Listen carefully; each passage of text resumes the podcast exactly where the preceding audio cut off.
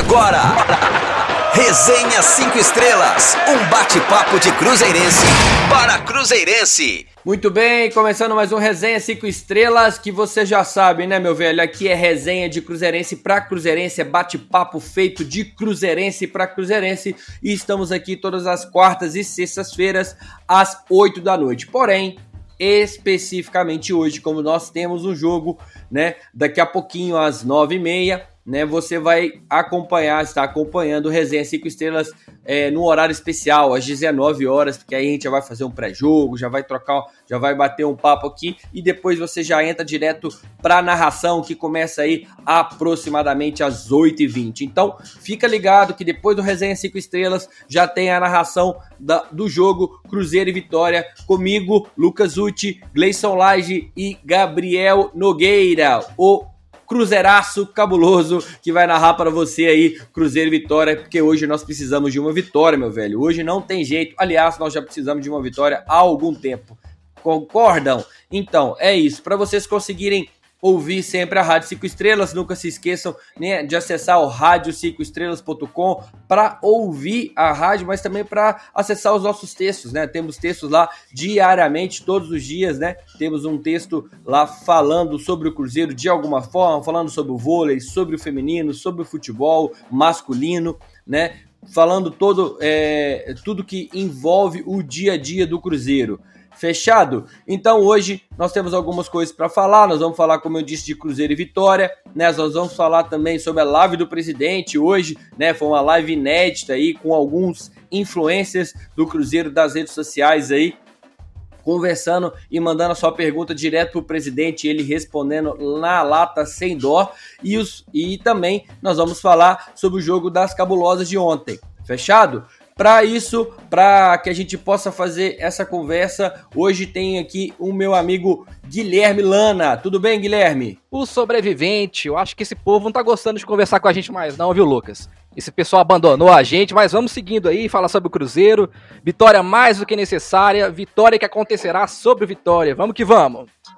É isso aí, abandonaram, mas em partes, né? Porque hoje é, eles não estarão aqui o tempo todo com a gente, mas vão entrar em momentos específicos trazendo notícias. Então hoje nós temos daqui a pouquinho é, o Samuel Prachedes trazendo aí algumas informações sobre a estatística de Cruzeiro e Vitória, né? Alguns dados aí estatísticos sobre Cruzeiro e Vitória e também teremos a Mari Silva, a Mariana Silva falando sobre as cabulosas, o jogo de ontem, no qual as cabulosas ganharam de 4 a 0, amigão. Um belo resultado, né, contra, contra o Vitória lá no campo do Sesc. Você mó então estraga é prazer, né, velho? Já ia deixar isso no meio do programa. Você chegou falando não, de cara e tal, você mó estraga velho. prazer, bacalhado. Não, eu gosto de falar mesmo, porque vai que a pessoa tá esperando, não quer, não quer me ouvir, não quer ouvir você, quer ouvir a Mari. Muito né? bem. Ainda bem que você é chefe e eu sou subordinado. então vamos lá falar de Cruzeiro e Vitória que se enfrentam logo mais às nove e meia no Mineirão pela nona rodada da Série B. O jogo marca a estreia do novo comandante celeste Ney Franco. Sorte pro Ney, porque eu tenho certeza que o Ney tá on a partir de agora, hein? Que tenha o, o Ney Franco, ele tem a dura missão aí de nos conduzir a, de volta à Série A sorte para o Ney hoje, daqui a pouquinho, né, para Cruzeiro e Vitória. Nesse momento, o Cruzeiro se encontra na 17 posição, com 5 pontos, e o Vitória está na oitava posição, posição desculpa, com 13 pontos. Ambos os times possuem 8 partidas. Lembrando que alguns times da Série B ainda têm 6 jogos. O Cruzeiro tem um novo desfalque para a partida, que é o volante Henrique. O jogador está com uma pequena lesão na panturrilha. O técnico Ney Franco definiu a equipe no treinamento desta quinta-feira à tarde na Toca da Raposa e uma possível escalação celeste, meu amigo, é a seguinte: Fábio, Raul Cáceres, Léo, Kaká e Matheus Pereira, Jadson, Jean ou Felipe Machado, temos essa dúvida aí, e Maurício ou também o Regis que está lutando aí por essa posição com o Maurício, é, é uma dúvida que somente o Ney vai poder responder. Arthur Kaique, Ayrton e Marcelo Moreno, que também briga aí com uma vaga com o Thiago, mas eu acredito que, na verdade, o Thiago briga com uma vaga, por uma vaga com o Marcelo Moreno, mas eu acredito aí que o Cruzeiro vai de Marcelo Moreno, principalmente que meteu o gol no último jogo. O técnico é o Ney Franco. Já o Vitória não vai ter Alisson Farias, Maurício Ramos, Van, Rafael Carioca e o Léo que estão machucados, além de Jordi, é, Jordi Caicedo e Marcelinho suspensos.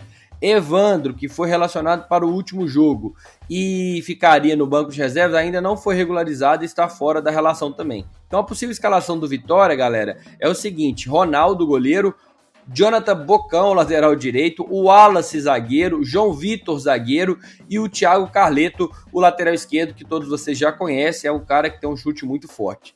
Guilherme Rende, o volante, Gerson Magrão, meia esquerda, que deve entrar no lugar do Marcelinho, que está suspenso.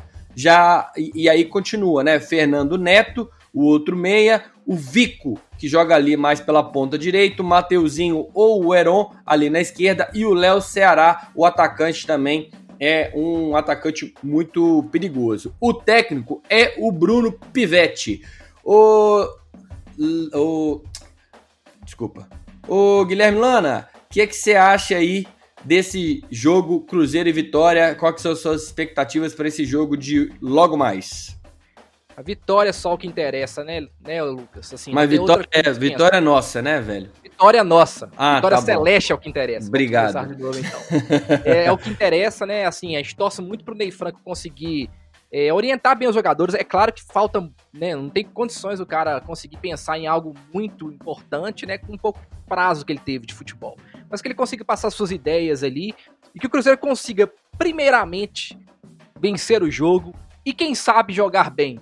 A ordem é essa hoje, galera. Não tem escapatória, a gente tem que vencer esse jogo de qualquer jeito, não tem outra possibilidade. É ou não é, Lucas? É isso aí, temos que ganhar. Como eu disse, a gente já precisa de ganhar há algum tempo, né? Só que, eh, inclusive, essa, essa pressão de ter que ganhar é, sempre pode estar prejudicando aí o psicológico, no qual eu já venho destacando aqui, é um, na minha opinião, um dos problemas aí é, do Cruzeiro, tá? Para esses jogos aí, eu acho que tá faltando, o último jogo faltou isso aí, com certeza.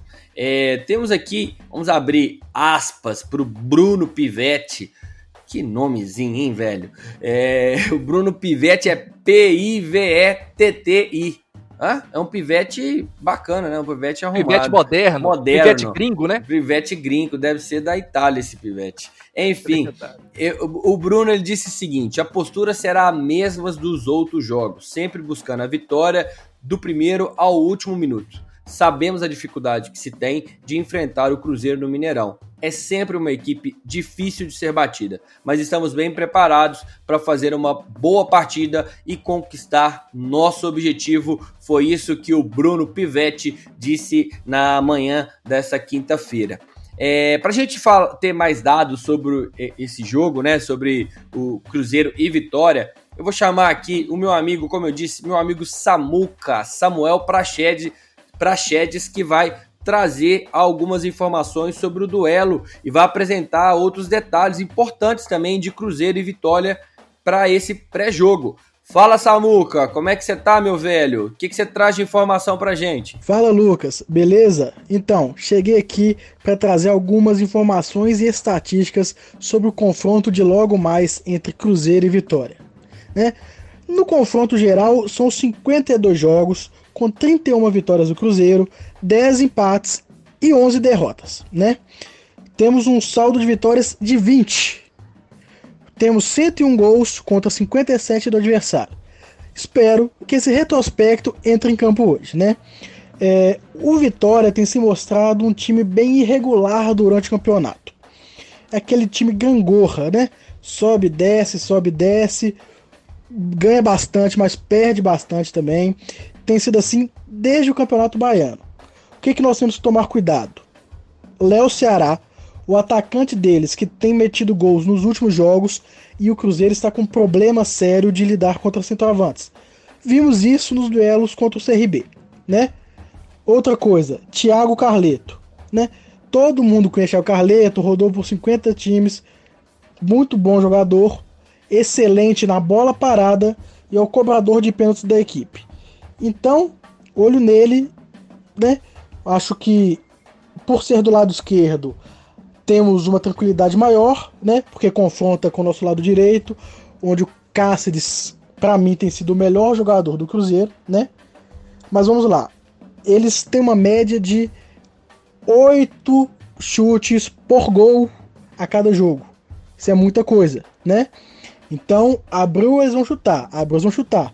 Nenhum time que o Cruzeiro pegou esse ano tem uma média de chutes tão grande, né? Por outro lado, o Cruzeiro tem uma média de 1.7 chutes por gol.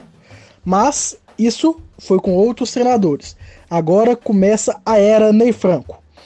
Ney Franco que não vem de bons trabalhos, né? É, tirando campeonatos estaduais, ele teve 14 derrotas, 10 vitórias e 6 empates no Goiás.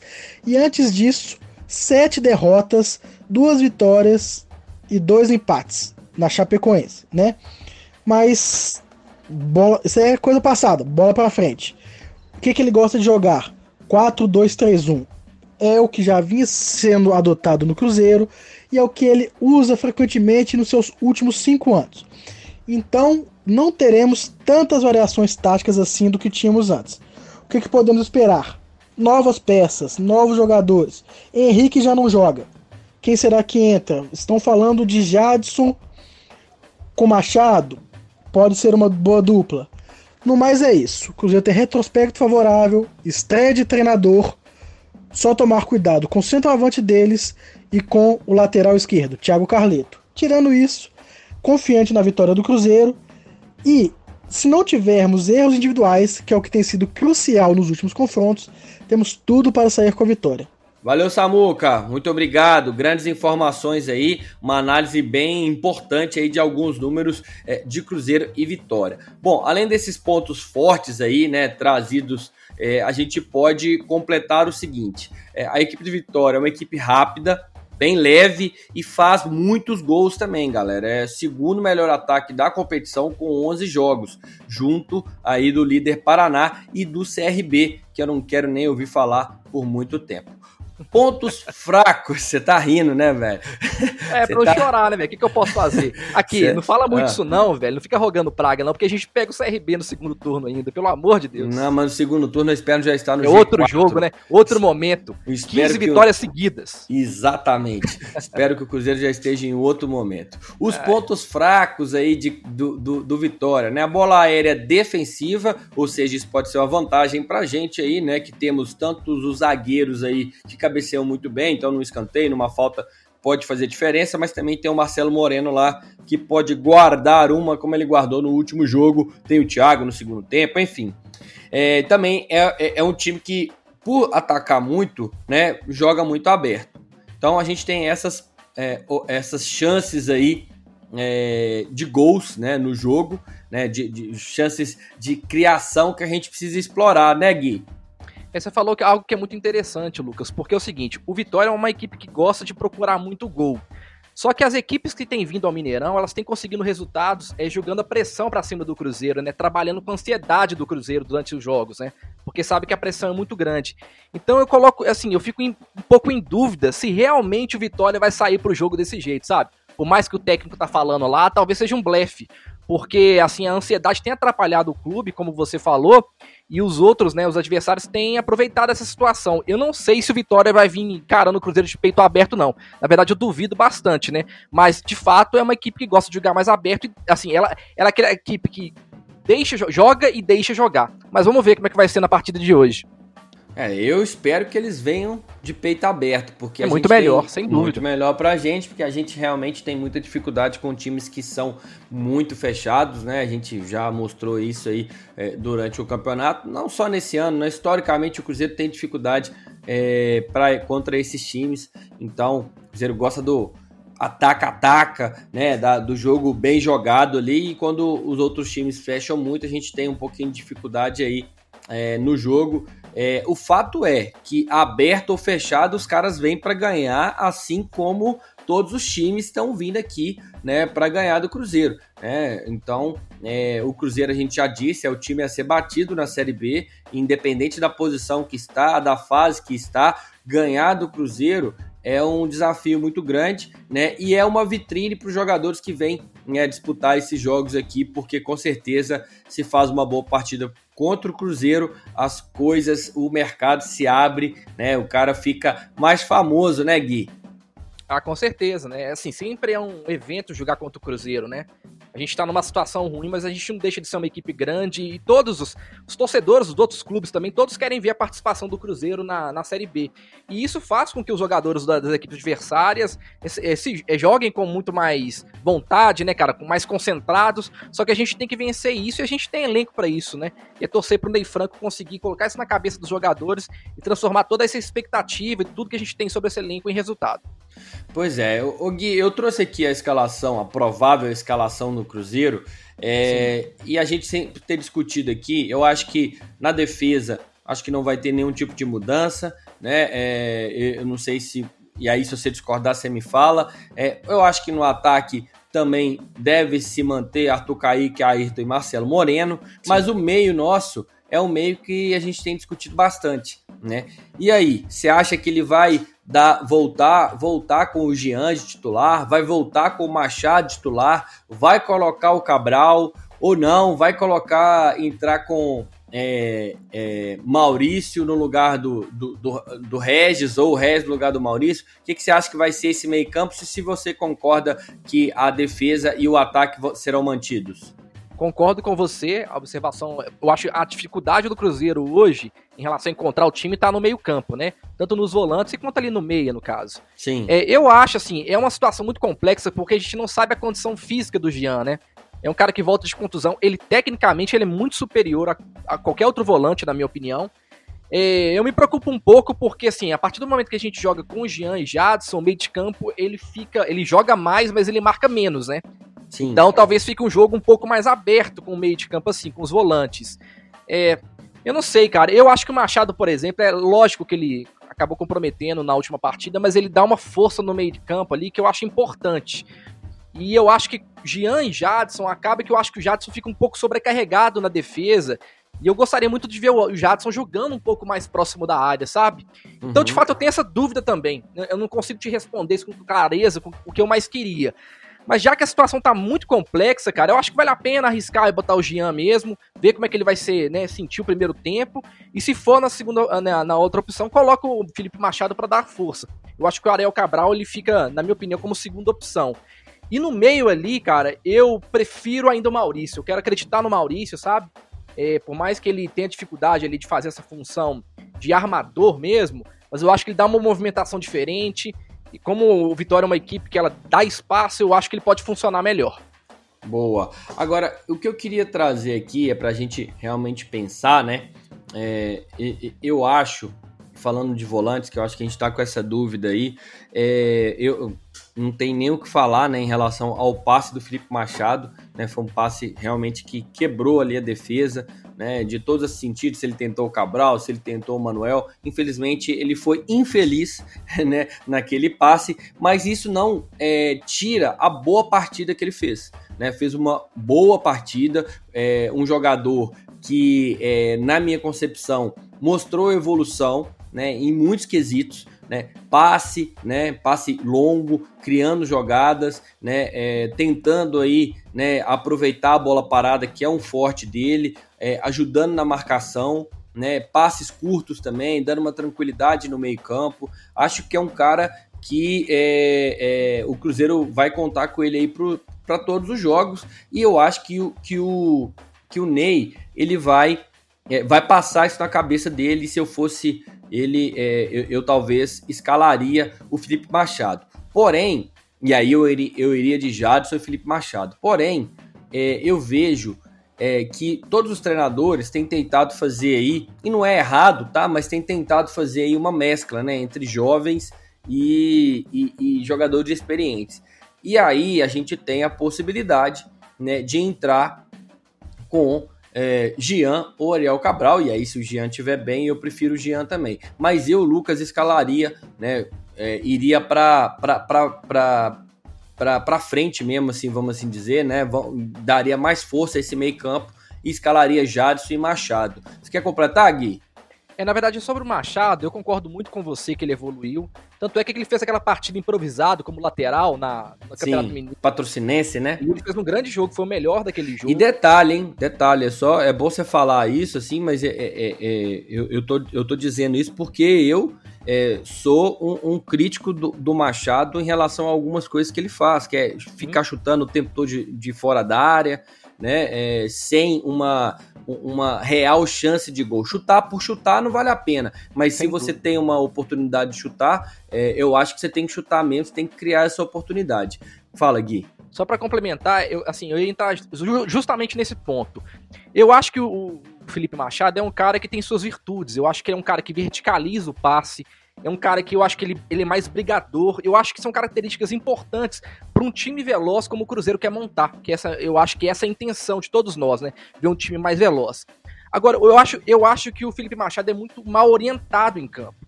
Eu não acho que o Machado tem que ser aquele cara que tem que ficar próximo à área adversária. Não é essa a função dele para mim.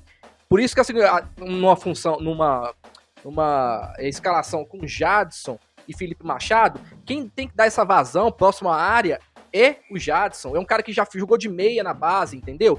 E o Felipe Machado ser aquele jogador que ele marca, toca a bola e pronto, cara. Compõe o meio de campo e briga. Ele não tem que ser esse cara que tem que assumir essa postura de quase armador em determinado momento do jogo. E isso é uma orientação que tem que ser feita a ele, na minha opinião, entendeu? Porque o Cruzeiro ganha força, mas ele ganha qualidade com o Jadson na frente. Então, assim, é. Ele tem esses problemas. Eu acho também que ele é um cara que ele arrisca muito, fato, é uma coisa que é, é muito complicada em relação ao Machado, mas eu acredito, se ele for bem orientado, ele vai funcionar assim de maneira bem clara, como o Felipe Melo, Felipe Melo é no Palmeiras, entendeu? É o sim, cara sim. Né, que desarma, toca a bola e pronto. Vocês aí da frente se viram para poder criar jogadas. É, eu acho que eu acho que é, isso faz muito sentido é, e eu acho que isso tem que ser conversado realmente com, com o Machado para que ele entenda né? É, qual que é a função dele, o que, que a gente espera dele, né? O que, como que ele vai melhor colaborar né, com, com o Cruzeiro e como que ele vai segurar a vaga de titular. Tem que ser inteligente Exato. também, né? Porque ali é uma luta, né, constante para segurar a vaga. E não adianta você ser camisa 5 querer ser 10 ser 11, né? Você pode ser 10 e 11 de vez em quando, mas ser 5 e querer ser 10 o mesmo todo, mesmo o, o tempo todo, desculpa, você vai ter aí é, dificuldade, vai faltar, te faltar identidade, né? Você vai, eu, vai o que, que eu Vou sou, criar né? hashtag simplifica é, Machado, simplifica. simplifica, simplifica. A gente falava muito isso aqui é, do, do Dedé, né? Quando ele Sim, jogava no exatamente. Cruzeiro é, quando ele estava no Cruzeiro, que era um, um, um zagueiro extremamente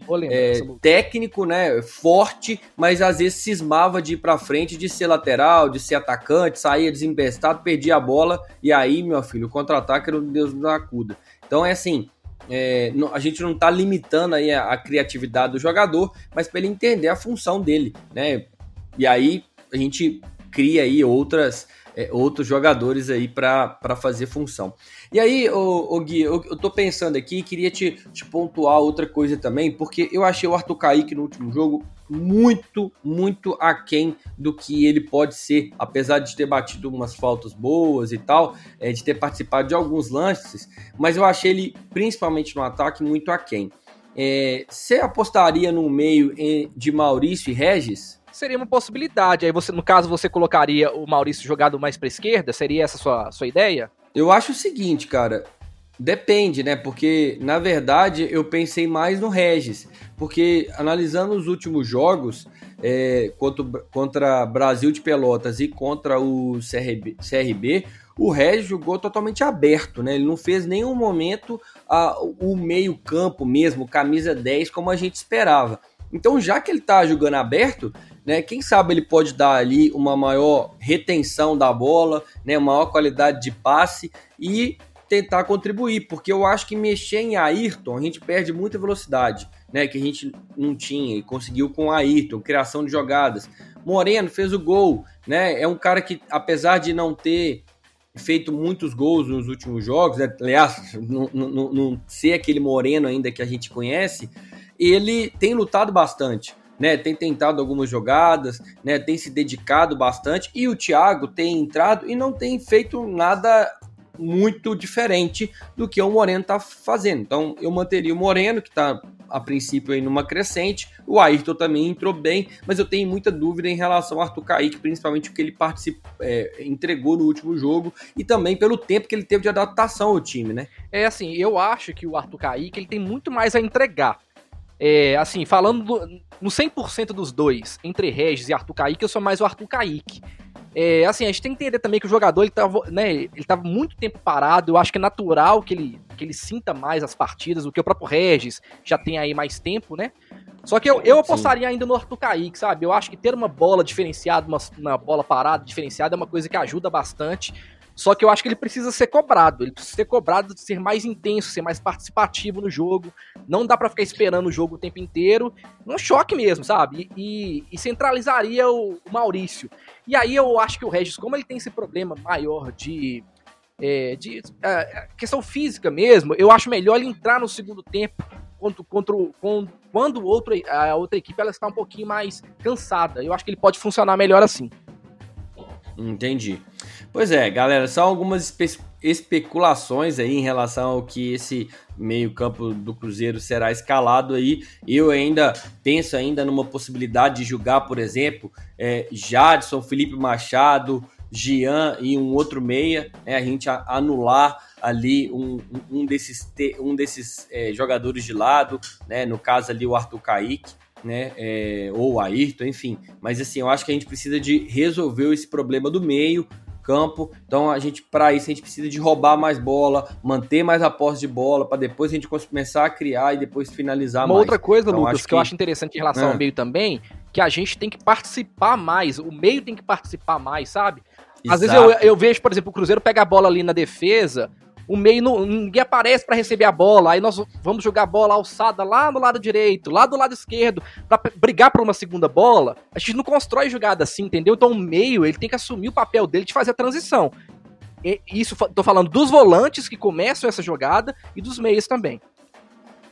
É isso aí. Bom, galera, enfim, é, é, o fato é que depois do jogo contra o Botafogo, na estreia né, do Campeonato Brasileiro, o Cruzeiro perdeu para a Chape, para o América e empatou com o CRB no Mineirão. Esses três jogos aí no Mineirão, o Cruzeiro aí conquistou somente de nove, o Cruzeiro só conquistou um ponto. E a gente sabe, obviamente, que jogar em casa né, é um trunfo aí para conseguir pontos, né? Então, se a gente tivesse conseguido aí é, nove pontos, sete pontos, né, a gente estaria numa colocação totalmente diferente do que a gente está hoje. A situação seria bem menos crítica. Então, é, a questão nem são jogos fora, né, que a gente já sabe que pode ter dificuldade maior, mas os jogos dentro de casa a gente não está realmente aproveitando. E aí, por que, que você acha que não está sendo um diferencial aí a Toca 3, Gui? Eu acho que tem pegado muita ansiedade mesmo, sabe, Lucas? Essa obrigação uhum. de você ter que sair para frente, ter que resolver o jogo de qualquer jeito, por ser Cruzeiro, né?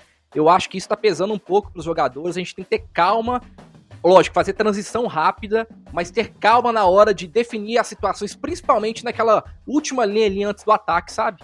Então a gente tem que ter uma tranquilidade, saber, ter a ideia de jogo muito clara do que a gente vai fazer, mas ter um pouquinho de tranquilidade, porque a partir do momento que uma, duas, três jogadas não funcionam, vai criando aquela ansiedade e a gente vai reparando que a outra equipe ela entende isso e ela começa a sair.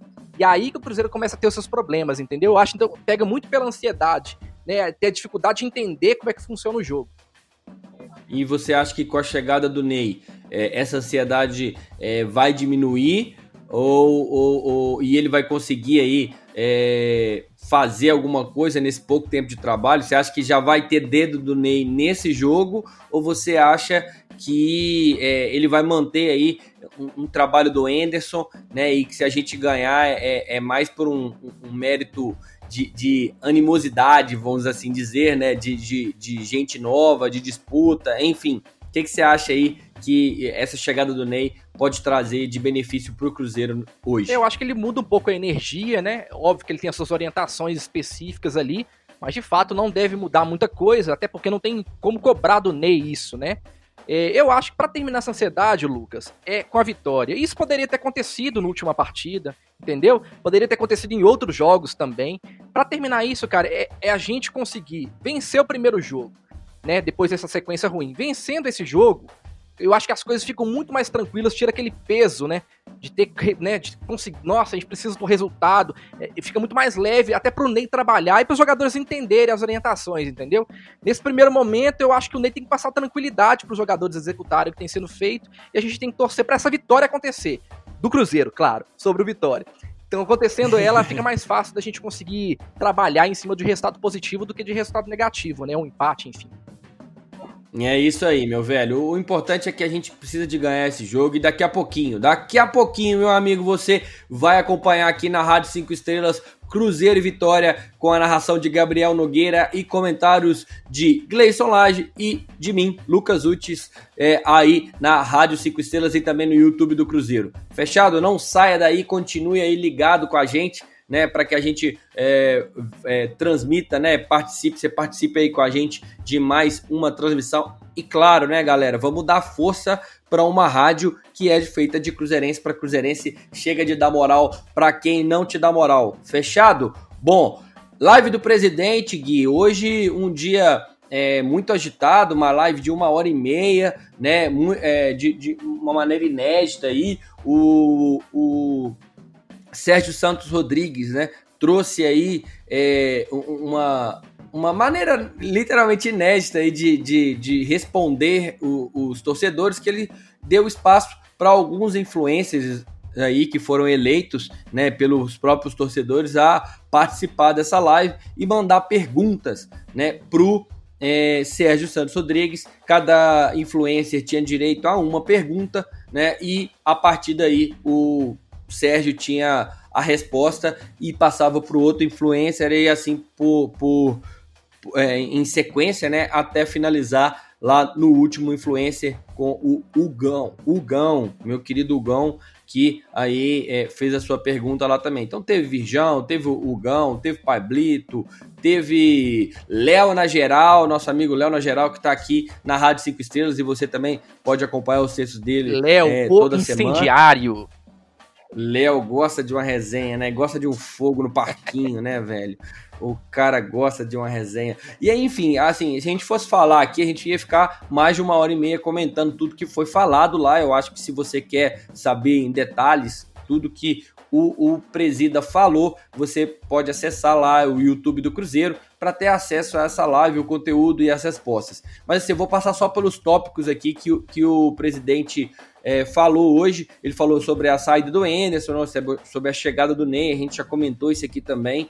Né, ele falou que foi uma escolha técnica. Ele falou sobre a liberação de atletas né, que são feitos por, por critérios técnicos também. Cada caso é analisado individualmente. Ele falou sobre a situação do Ivan Angulo e do Marquinhos Gabriel. O Ivan Angulo tem que esperar aí a questão do novo registro, né? E o Marquinhos Gabriel já pode é, jogar naturalmente porque ele estava emprestado e só foi reativado aí o contrato dele com o Cruzeiro.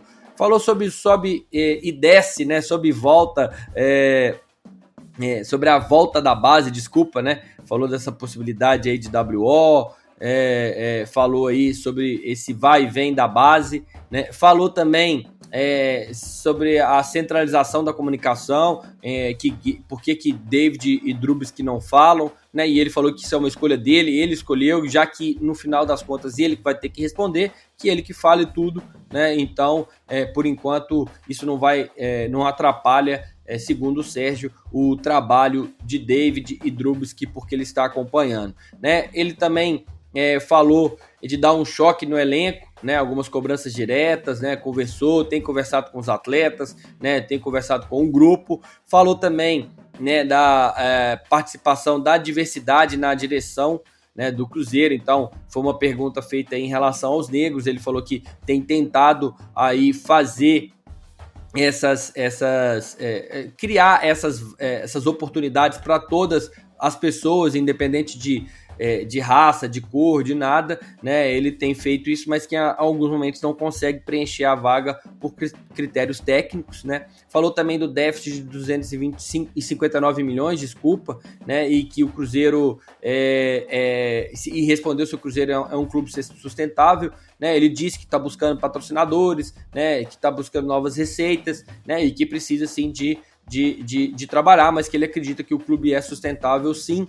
Falou também é, sobre a torcida, né, retirada dos medalhões, perguntou também em relação a perguntaram também em relação à dívida de quase um bilhão, ele respondeu também sobre essa dívida, falou se o Ney Franco tem carta branca para fazer tudo, diz que sim, né, que o, o, Ney tem carta branca, falou sobre guerra política, né, falou sobre é, torcedor mais perto da política do clube, que é algo que o torcedor sempre pede, tá? a questão do voto, né? É, e a modernização aí do estatuto.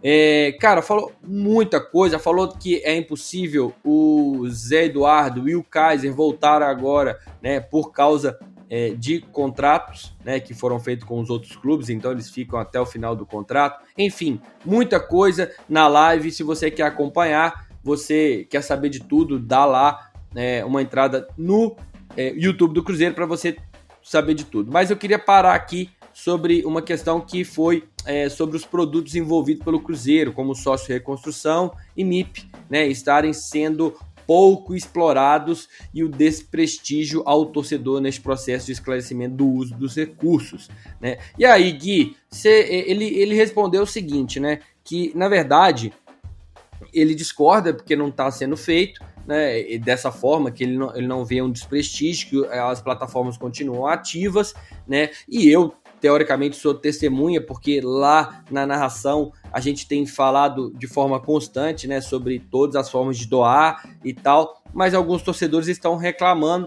O que, que você achou dessa, dessa pergunta em específico, porque ela afeta diretamente hoje o futuro do clube, né? É, na verdade, assim, a gente, se a gente observar as perguntas, é óbvio, tiveram, tiveram perguntas muito boas. Outras também, eu acho que o presidente já havia falado, né? A gente tem que ser justo também quando existe Sim. a informação. Agora, Muita se você vai acreditar na informação e tal, é outra história, né? Você pode acreditar no presidente ou não, isso aí é um direito de cada um, né? Mas, de fato, o presidente já havia falado de, uma, de muitas questões, ele tem divulgado isso, inclusive na, né, nas lives, né, na transmissão dos jogos, o MIP, por aí vai.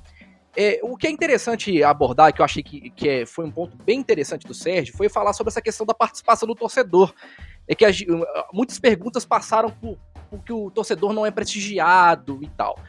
É, ele deixou muito claro que é óbvio que se ele pudesse escutar todos os torcedores, ele faria, mas não é assim que funciona o futebol, né? Tanto é que ele é gestor por, por conta disso, para ele tomar as decisões. Tanto é que ele estou na live. Se fosse assim, eu abria uma enquete, a escolha do melhor era sempre resolvida. Então, assim, ele disse que existem muitas coisas internas que ele não, que o Cruzeiro não pode externar, que definem algumas situações e que nem sempre é possível escutar o torcedor, né? Porque até porque a opinião ela varia demais, né, Lucas? Então, assim, a gente tem que ter entendimento também de clube, cara, e, e às vezes tentar se colocar no lugar do gestor. É, a gente fala, ah, porque o Cruzeiro, o torcedor não tá sabendo para onde o dinheiro tá indo. o presidente já tinha falado isso, que são para as dívidas, né? Talvez o que esteja faltando para o Cruzeiro, e o presidente falou, é questão sobre o portal de transparência. Só que o presidente ele pediu para poder ter um pouquinho de paciência, porque são muitas frentes a trabalhar. O Cruzeiro precisa contratar, é, mexer no elenco, é, conversar com o jogador, é, sabe, são muitas coisas, são quatro meses de trabalho. Nisso eu acho que o presidente tem razão, entendeu? É óbvio que ele tem que ser cobrado, mas a gente tem, também tem que ter entendimento de processo, né, Lucas? Então, assim, eu achei muito interessante ele abordar isso, e é óbvio que isso acontece muito pela ansiedade, né? Pelo, pelo, por conta dos resultados. Mas ele tem que trabalhar com critérios técnicos, né? E a gente tem que co cobrar ele depois em cima desses critérios técnicos. Mas de fato não dá para ele ficar pensando somente como torcedor. Ele é, ele é torcedor, mas ele é principalmente gestor do clube. É, eu, eu, concordo assim com essa, com essa visão e por coincidência é, na quarta-feira, né, quando o Anderson foi demitido, foi, foi quarta ou foi terça? Uma boa foi pergunta, terça, né? É, acho, que foi, acho que foi anunciado na terça-feira. Terça, foi um dia depois do jogo, né? Isso, isso, isso. Na terça-feira, eu, eu, até comentei, eu, sou, eu escrevi lá no. Eu escrevo pouco no Twitter, não realmente tenho pouco tempo para participar lá. Também não sou tão assim influencer assim, pelo contrário, tô lá só expondo a minha opinião, o que eu acho mesmo, mas eu, eu, me falta tempo. Mas teve. É, eu falei exatamente isso, porque eu, eu acredito no seguinte: nós, torcedores, sabemos muito pouco do que se passa dentro de um clube e dentro de um elenco de futebol, né? Muito pouco. A gente analisa pelo que a gente vê no campo e pelo que eles passam pra gente, né? E algumas coisas não dá para passar mesmo, porque é, é, interno, você tem que resolver ali e a gestão, galera. É óbvio que não é para esconder, eu não tô falando isso. Eu tô falando que são coisas que são difíceis mesmo de, de se organizar. Se você tem uma empresa, você não sai contando para todo mundo, bota uma enquete lá na, na empresa, galera, como que eu vou decidir isso aqui? Não, você não faz isso. Você, tom, você analisa situações, obviamente, vê tudo, escuta, ou é, pondera e toma sua decisão sozinho, porque tem outras coisas que influenciam né, ali dentro do, do, do, Cruzeiro. Então também não dá para ser, não dá se a gente tivesse um presidente fantoche, né, a gente estaria aí reclamando como a gente já teve ano passado, né, um fantoche de um diretor. Então deu no que deu. Então acho que tem que ter sim essa, essa, essa, essa análise, porque realmente e infelizmente, né, quem dera a gente pudesse saber de tudo, é, a gente sabe muito pouco né, muito pouco do que acontece de fato dentro de um clube de futebol, dentro de um elenco de futebol, né? Como ele disse lá, às vezes um jogador ele não quer jogar, velho, ele tá machucado, sentiu, ah, tá, tá, tá com dor. Por exemplo, você falou do Arthur Kaique, né? É um cara que tá aí é, cinco meses sem jogar, chegou e já foi, é, entrou no primeiro jogo, no segundo tempo e já foi titular no segundo. O cara desse deve estar com um tanto de dor muscular que a gente não tem noção. Quem joga bola sabe como é isso. Fica uma semana, fica um mês sem jogar e depois vai jogar pra você ver. Você já volta todo quebrado. Imagina um jogador de futebol que tem uma estrutura muito melhor que a nossa, né? Então, acho que tudo isso tem que ser levado em conta, né, Gui? É porque, na verdade, assim, o ideal é que a vontade do torcedor e a parte técnica, né? Os valores que o Cruzeiro pode pagar, as estratégias, elas se encaixem. Mas nem sempre isso acontece, né, Lucas? É muito, é muito complexo, né? Porque, assim, uma coisa é a gente estar tá aqui, né, cara, avaliando, né, dando palpite, sem responsabilidade nenhuma sobre o processo. Óbvio, querendo que o Cruzeiro ganhe. Mas a Sim. sua opinião pode ser diferente da minha e você tem o mesmo objetivo que eu, que o Cruzeiro ganhe, né, cara? Isso acontece muito, entendeu? Só que o gestor, ele tem uma responsabilidade maior e ele tem uma noção global de tudo que acontece no clube muito maior do que a gente como torcedor, né? Então, assim, é algo muito complexo, de fato, assim, e existem coisas que de fato não podem ser ditas, né? Imagina, ele citou na live lá, ah, eu, eu consultei um, sobre um treinador e me disseram que ele tem muitos problemas em relação à gestão de grupo e por aí vai. Imagina se, se ele queima um, treinador, ele não pode fazer isso, ele não pode abrir. Agora, só uma, uma, uma, coisa que eu acho que é importante a gente citar, assim, Lucas. Eu acho que algumas perguntas ali, elas chegaram sendo que o presidente já tinha falado outras vezes. Eu acho que o Cruzeiro precisa melhorar um pouco essa comunicação. Talvez criar uma newsletter, por exemplo, Lucas, falando das coisas administrativas que têm sido feitas no clube, outras coisas assim que de repente não precisam ser ditas numa live, mas que circule melhor a informação para que eu, você, os influencers e até os outros jornalistas saibam o que está acontecendo com o clube. Sabe por quê? O jornalista, por exemplo, ele só pega o assunto que interessa a ele, mas o clube ele tem que defender outras coisas que são importantes para ele e que o torcedor saiba, entendeu? Às vezes a pauta fica muito presa no que a gente lê no jornal, mas o clube tá fazendo outras coisas. E essa comunicação, na minha opinião, ela não tá circulando. E se a gente tivesse uma rádio do Cruzeiro? Uma rádio do Cruzeiro? E, e, se, e se, ela tivesse cinco estrelas no nome? No, e se eles pudessem usar essa rádio para comunicar com as pessoas? Que lindo, né, cara? Tamo aí Engraçado. nos colocando à disposição, né, cara? Que é isso, velho? Engraçado, né? Eu nunca tinha pensado nisso, não. É brincadeira, galera. Mas, mas você concorda com, comigo, Lucas? Que Concordo demais. Eu tô, eu tô falando é justamente isso, porque, na verdade, as formas de, de viabilizar isso é, elas têm que ser rápidas, né? E tem que ser o maior número de informação possível. Plural. Então, essa, tem que ser várias plural, ferramentas, né? Plural. Então, por exemplo, nós estamos falando aí é, de, de, de, redes sociais, mas às vezes, por exemplo, você tem ali uma. As pessoas elas não ficam o tempo todo nas redes sociais, né? É, às vezes ela não pega todas as notícias, às vezes fica muita coisa para você falar o dia inteiro, às vezes tem coisa que não precisa ser falada realmente, mas enfim, tem que sim criar uma newsletter, tem que sim criar ali, igual a gente faz aqui na Rádio 5 Estrelas, o boletim informativo diário, né? Com um tanto de notícia que fica rodando ali, ou então você tem que criar outras formas de informar o torcedor e também é, é, de, de bater, vamos assim dizer, contra as informações negativas contra o clube. E às vezes o, o, torcedor, a gente, a gente faz algumas coisas que, é, igual você disse aí, né? São, são pontos de vista diferentes com o mesmo objetivo. E às vezes a gente acaba trazendo aí algumas situações desconfortáveis que não vai levar a nada, não vai resolver, e a gente fica ali discutindo, brigando, ah, que eu prefiro fulano, fulano, fulano, mas na real é, é algo que não está sendo pensado de forma. É, é, tá sendo pensado de forma é, é, emocional, né? Então, é, isso aí, ah, eu não, igual ele falou, né? Eu não gosto de fulano, não gosto de ciclano, isso aí não importa, cara. Isso não importa. Na, numa empresa ou, ou numa associação, qualquer um né, no lugar que você tiver, que você lide com mais pessoas, né? E que você precise buscar resultados, é, às vezes vai ter pessoas que você não, não goste. Mas enfim, se elas entregam resultados, se elas têm é, é, resultado positivo, né? É, é, importante que você saiba se relacionar e aceite trabalhar com elas. Agora, a partir do momento que o resultado começa a ficar ruim também, aí tem que ser analisado outras coisas para que realmente é, tenha essa mudança e a gente consiga é, o melhor possível. Fala, Gui. Não, e assim, a gente tá falando de comunicação, se os próprios influencers, né, os caras que pesquisam sobre o Cruzeiro o tempo inteiro, às vezes passam uma, uma coisa ou outra que o presidente já falou, por exemplo, imagina teoricamente o torcedor comum, né, que às vezes não consegue ficar focado no clube o tempo inteiro.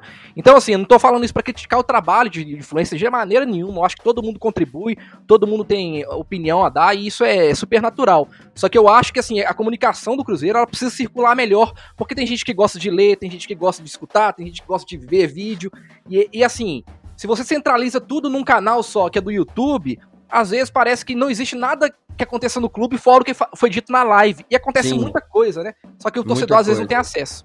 E aí, só um comentário, assim, é, é, eu não conheço, acho que pratic, praticamente. Eu, se eu conheço, eu conheço um ou dois ali do, do dos que estavam ali. Não, eu conheço o Léo, né? E, e se bobear, conheço mais um. É, é ali dentro da, de, dos que foram eleitos para falar eu acho que faltou ali entre eles, ou até mesmo a partir do Cruzeiro, uma organização em relação às perguntas, né? Que perguntas iam ser feitas, né? Para não ter, é, igual já começou um respondendo uma pergunta que o outro já tinha respondido, já tinha elegido, né? Então é importante ter essa organização.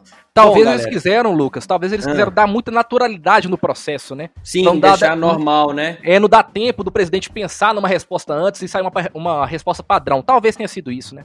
Sim, eu se eu tivesse ali no grupo dos meninos, eu teria organizado todo mundo ali, sentado e falado assim, galera, o que, que nós vamos perguntar? Cada um pergunta uma coisa, porque acaba que você pode explorar mais outras perguntas, né? É, igual você disse, responder coisas que ele já não respondeu. Só que eu ouvi do Sérgio falando é, que ele já tinha falado disso anteriormente foi umas cinco vezes. Exatamente. Então é. E é por isso cara... que eu quis bater nesse ponto da Sim. comunicação, entendeu? Justamente. A pessoa perdeu a oportunidade de perguntar outra coisa, né, velho? Exatamente, Lucas. Mas é isso, eu acho que foi bem, de qualquer forma foi bem legal assim a iniciativa. Acho que clube nenhum no Brasil fez isso ainda, eu nunca vi é, nada disso, dar espaço literalmente para o torcedor perguntar, né? Então é importante que tenha tido isso aí, achei bem legal.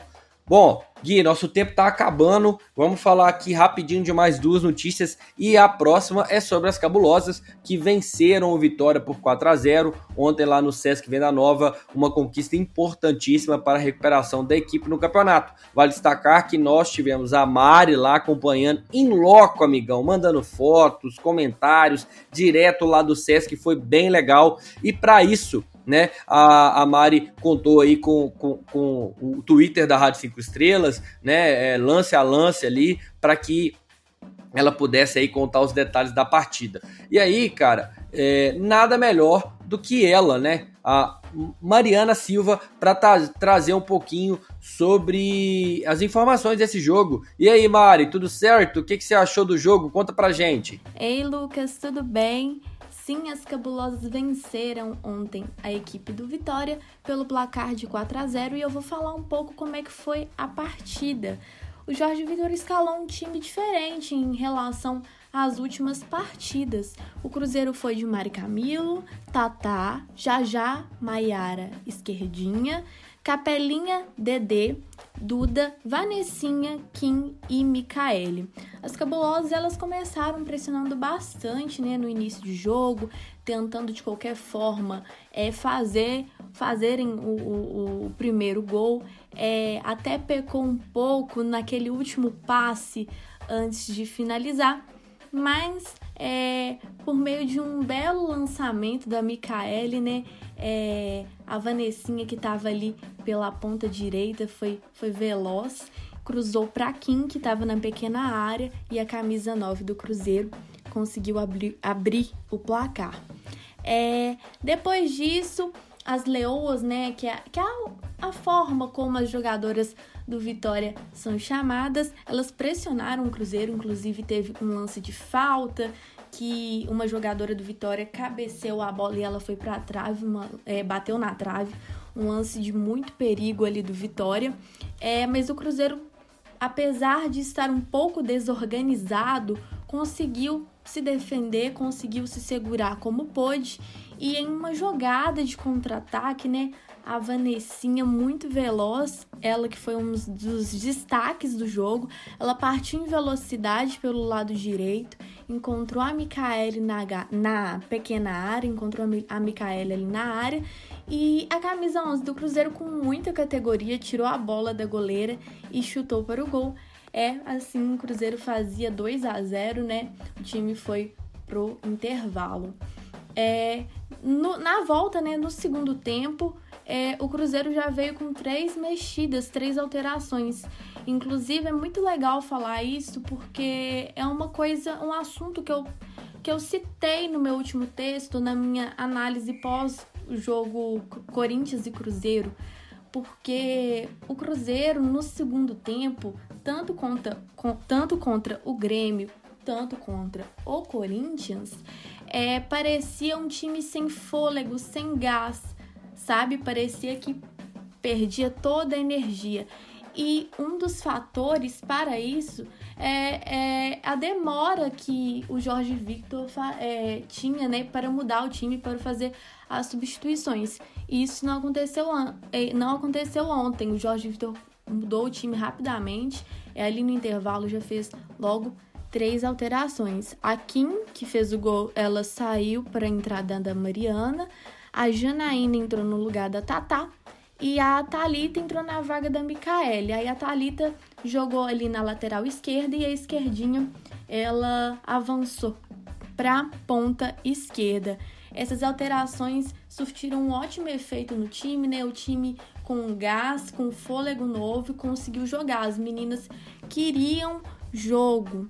É, após é, o início da primeira etapa, logo no início, o Cruzeiro ampliou, ampliou o placar com a Mariana, né?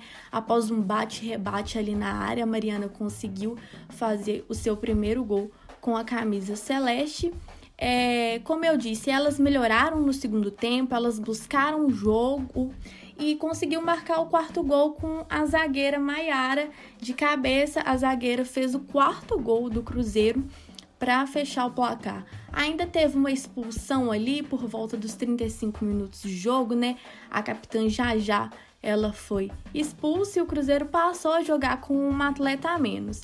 Nesse momento a equipe do Vitória pressionou, mas o Cruzeiro conseguiu se proteger.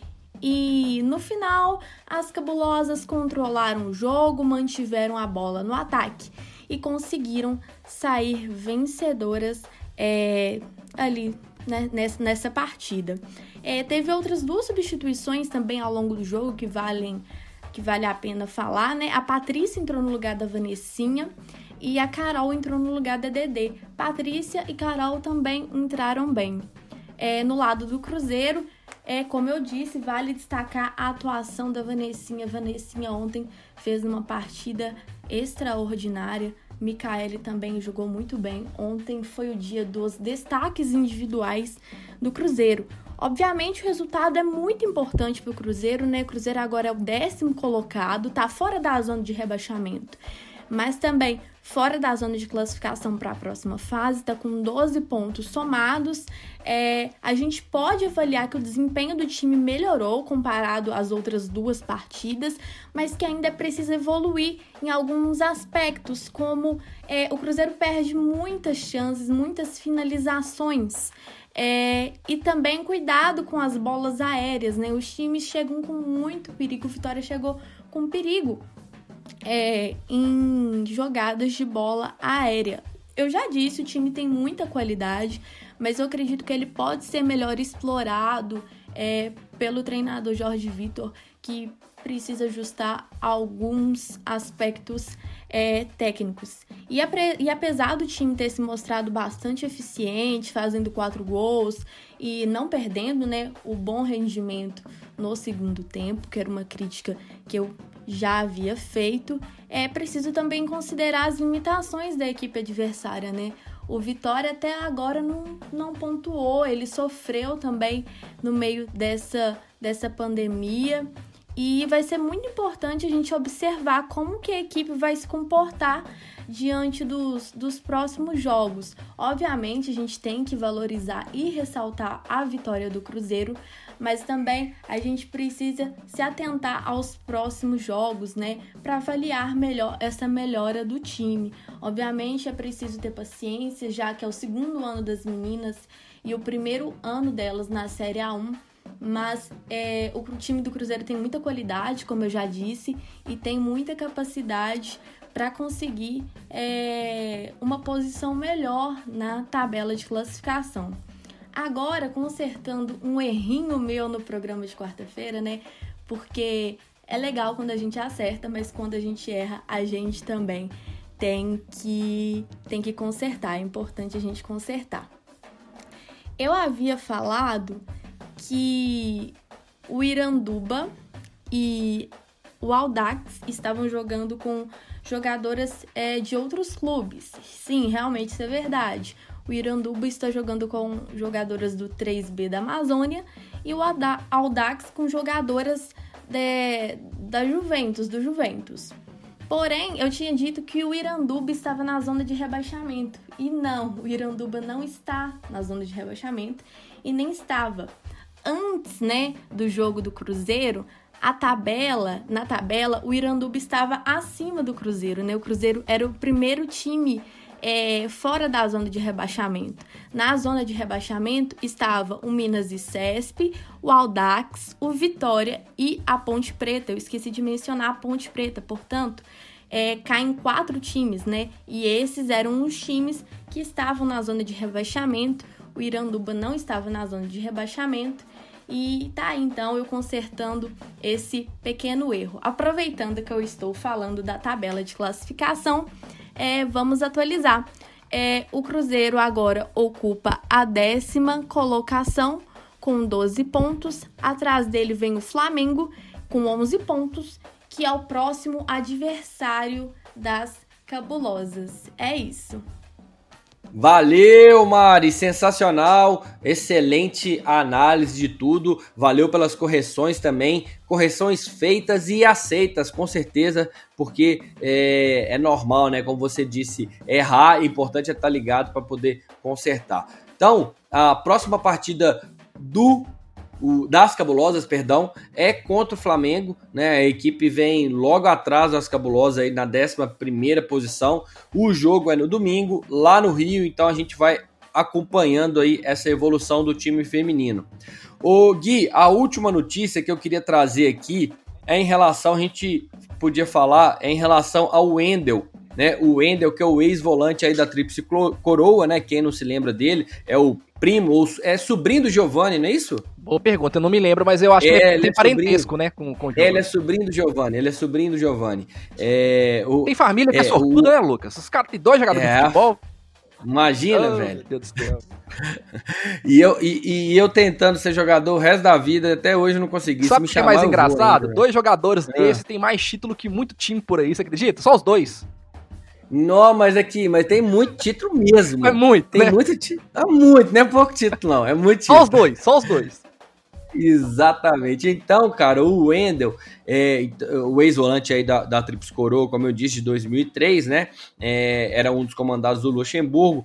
Ele aposentou, se eu não me engano, o último time que ele jogou foi a Ponte Preta, né? E ele começou a escrever aí uma nova página aqui no Cruzeiro, né? Nessa sexta-feira ele foi anunciado aí como é, técnico né, da categoria sub-14, né? Então o, o o Wendel, né, foi aí acompanhado do diretor técnico David, né, com quem foi lá campeão em 2003, e também da, do diretor da base, Gustavo Ferreira. É, o ex-volante né, foi formado aqui na Toca 1, como a gente já sabe, e aí vai ser o técnico da Raposa do Sub-14.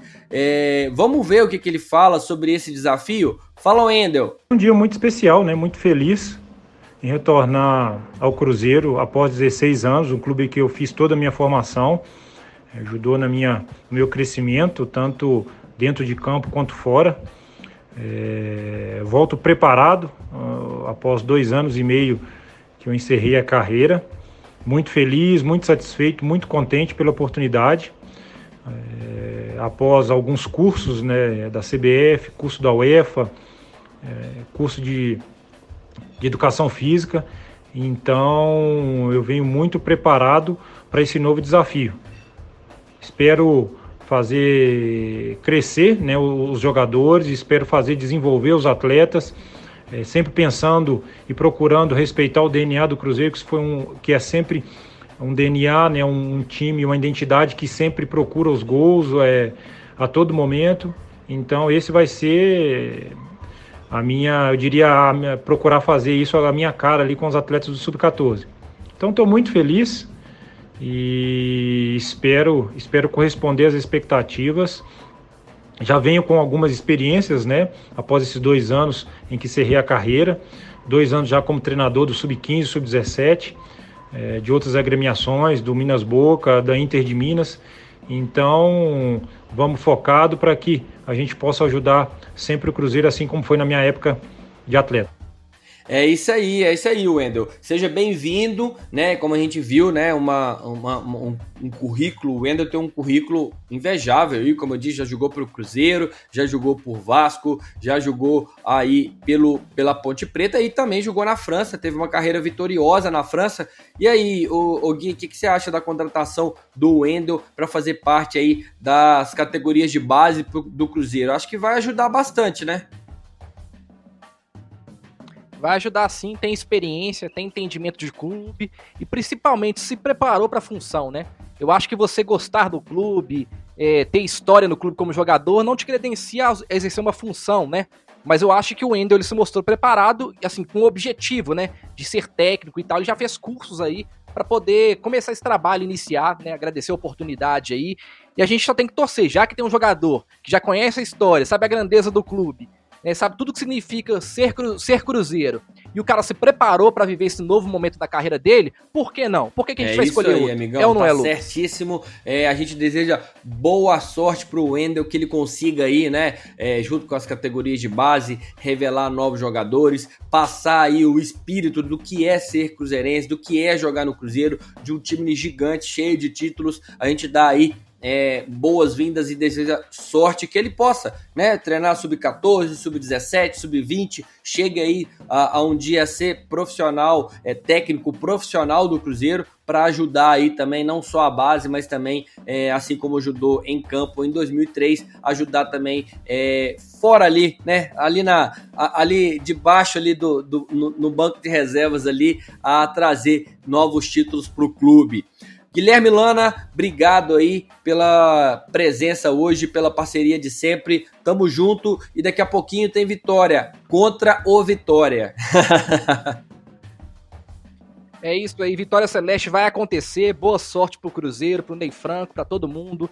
Né, boa transmissão para você, Lucas, pro resto da equipe, né, pro Gleison, pro Gabriel. E é isso aí, cara. Vamos com fé, vamos torcer para que o Ney Franco consiga iluminar um pouquinho, né? Esse pouquinho espaço de trabalho que ele teve, a cabeça dos jogadores. E vamos conseguir essa vitória contra o Vitória. Completar a dobradinha, né? As meninas venceram bem, por que, que não os meninos não vão vencer? Vamos é lá, Cruzeiro, aí, é vamos que aí. vamos. Tô sentindo que vamos fazer um bom jogo hoje, vamos conseguir trazer essa, essa vitória é, contra o Vitória mais uma vez, para que a gente tira essa urucubaca, tira esse peso que está em cima do clube, em cima do time, para a gente viver aí novos momentos, né? O Cruzeiro aí é, consiga uma arrancada em setembro, no qual eu disse que é um, é um mês é, especial, que a gente precisa se dedicar e aproveitar todos esses jogos em casa para sair dessa fase. Meus amigos, muito obrigado pela presença, pela, pela audiência de vocês. É, tô, é, daqui a pouquinho, como eu disse, tem jogo Cruzeiro e Vitória. Então, Acabando aqui o Resenha 5 Estrelas, vai esperar aí provavelmente poucos minutos para já começar é, a, a, narração de Cruzeiro e Vitória direto da. Da, da onde? Direto da onde? Da Toca 3, amigão. Direto da Toca 3, Cruzeiro e Vitória. Então é isso. Daqui a pouquinho eu, Gleison Lage e Gabriel Nogueira, direto do Mineirão, para vocês aí, Cruzeiro e Vitória. Muito obrigado, galera. Grande abraço. Fui. Vai, Cruzeiraço! É gol do Cruzeiraço! Vai, Gabriel! Acaba com sua garganta hoje, meu filho! Você ouviu Resenha 5 Estrelas.